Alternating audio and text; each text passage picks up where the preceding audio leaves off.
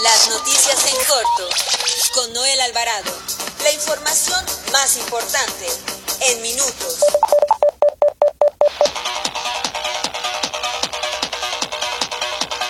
Muy buenas tardes. Los saluda Noel Alvarado, editor de información del periódico La Prensa. Recuerde que transmitimos en vivo desde la cabina azul de los estudios de Peyac por el 760 de AM ABC Radio Sonido Original de Organización Editorial Mexicana, la empresa periodística más grande e importante de América Latina. Bienvenidos a las noticias en corto de las 18 horas de este 17 de noviembre del 2020. Nacional. El gobierno de Estados Unidos retiró los cargos contra el general y exsecretario de la Defensa Nacional, Salvador Cienfuegos Cepeda. Escuchemos al secretario de Relaciones Exteriores, Marcelo Ebrar, sobre el caso. El día de hoy, 17 de noviembre, después de prácticamente seis días de que se recibió esa evidencia certificada.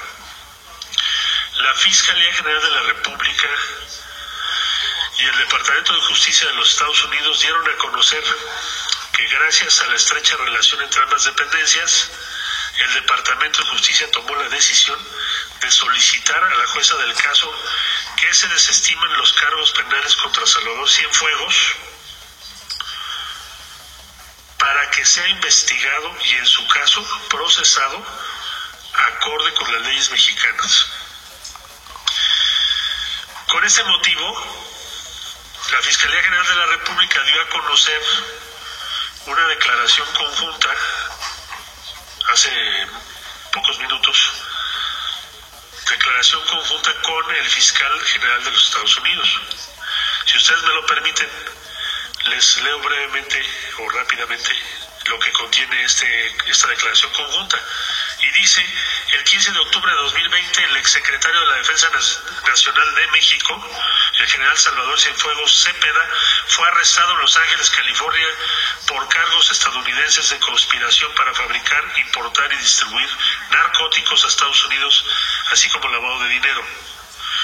Una vez que se tuvo noticia sobre la detención y los cargos imputados por autoridades estadounidenses al general Cienfuegos, la Fiscalía General de la República Mexicana abrió su propia investigación.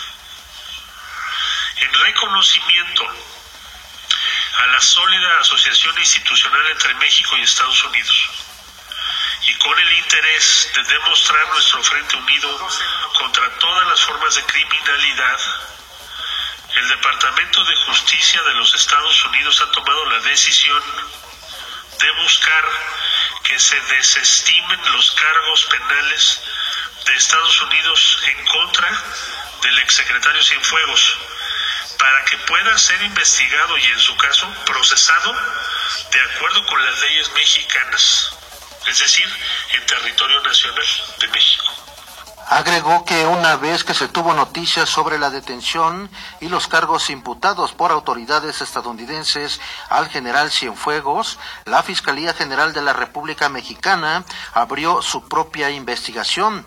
Destacó que la Fiscalía realizará en México una investigación sobre las acusaciones y se determinará si es culpable o inocente. En otro, en otro tema, el presidente Andrés Manuel López Obrador aseguró que la situación de la seguridad pública en la Ciudad de México se descompuso mucho desde el gobierno de Miguel Ángel Mancera como jefe de gobierno, pues dijo, la criminalidad y los homicidios comenzaron a aumentar. López Obrador lamentó el crecimiento de bandas delincuenciales como la Unión Tepito y comparó la situación del, del país con lo que se vive en Guanajuato, uno de los estados con mayores índices de violencia a nivel nacional. Además, el secretario de Relaciones Exteriores, Marcelo Ebrar, informó que a, la fecha el gobierno de México ha suscrito tres acuerdos de, precompra de la vacuna contra el COVID-19 y a la vez que hay avances de nuevos proyectos con otros cuatro laboratorios. También le informo que la Secretaría de Comunicaciones y Transportes dio a conocer que los reportes de robo al tren de carga disminuyeron en 24.94% durante el tercer trimestre del 2020 respecto al trimestre anterior. Los tipos de robo también mostraron tendencias a la baja importantes durante el mismo periodo. El robo a productos 21.58% y a los componentes de la vía 27.57%. El tercer trimestre del 2020 es el periodo con el menor número de reportes de robo durante el 2019 y 2020 comparado con el mismo periodo del 2019 presenta una disminución del 47.28%.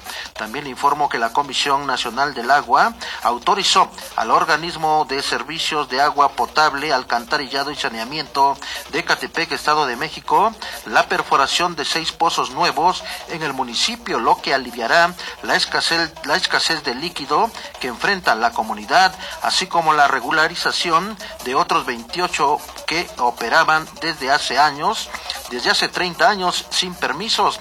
Ello luego de las gestiones realizadas por el alcalde Fernando Vilches Contreras en mesas de diálogo con la CONAGUA y la Comisión del Agua del Estado de México para restablecer acuerdos en torno a la situación del agua en el municipio más grande del país, cuya carencia de líquido afecta a miles de habitantes, sobre todo a la llamada quinta zona.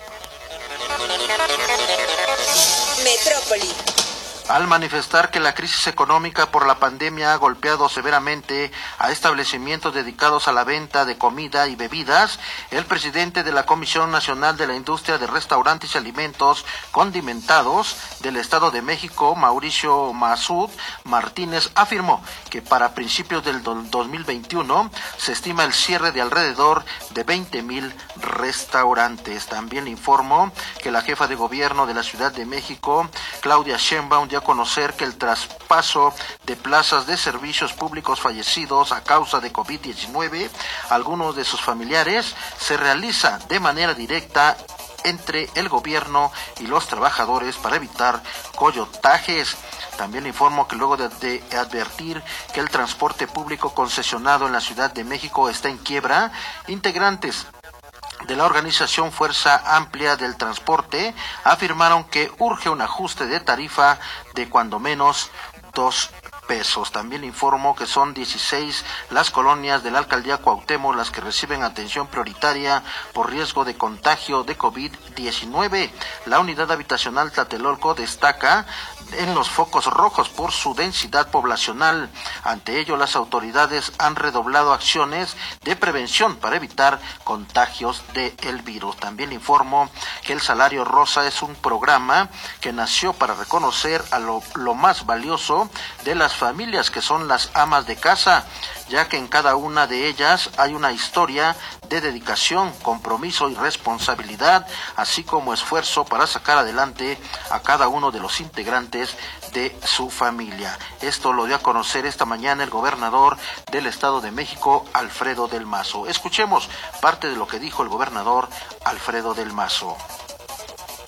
Si yo le pregunto a cada una de ustedes, todas tienen una historia, una historia muy importante de esfuerzo, de dedicación, de compromiso, de responsabilidad para sacar adelante a la familia.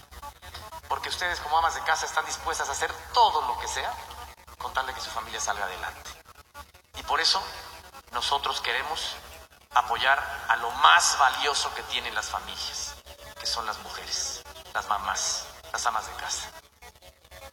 En otro tema le informo que ante las bajas temperaturas que imperan en la Ciudad de México, la alcaldía Miguel Hidalgo entregó mil cobijas a familias vulnerables asentadas sobre las vías de la calle Ferrocarriles Nacionales en la colonia San Lorenzo Tlaltenango, en la frontera con el Estado de México.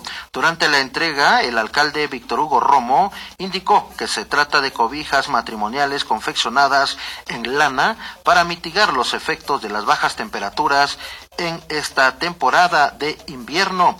Explicó que los beneficiarios son principalmente niñas, niños y personas mayores en situación de vulnerabilidad y la entrega de cobijas fue realizada casa por casa para evitar aglomeraciones y posibles contagios de COVID-19. Durante el arranque del programa Cobijando Miguel Hidalgo, Romo Guerra afirmó que la meta es beneficiar a 10.000 familias de la demarcación en esta temporada invernal.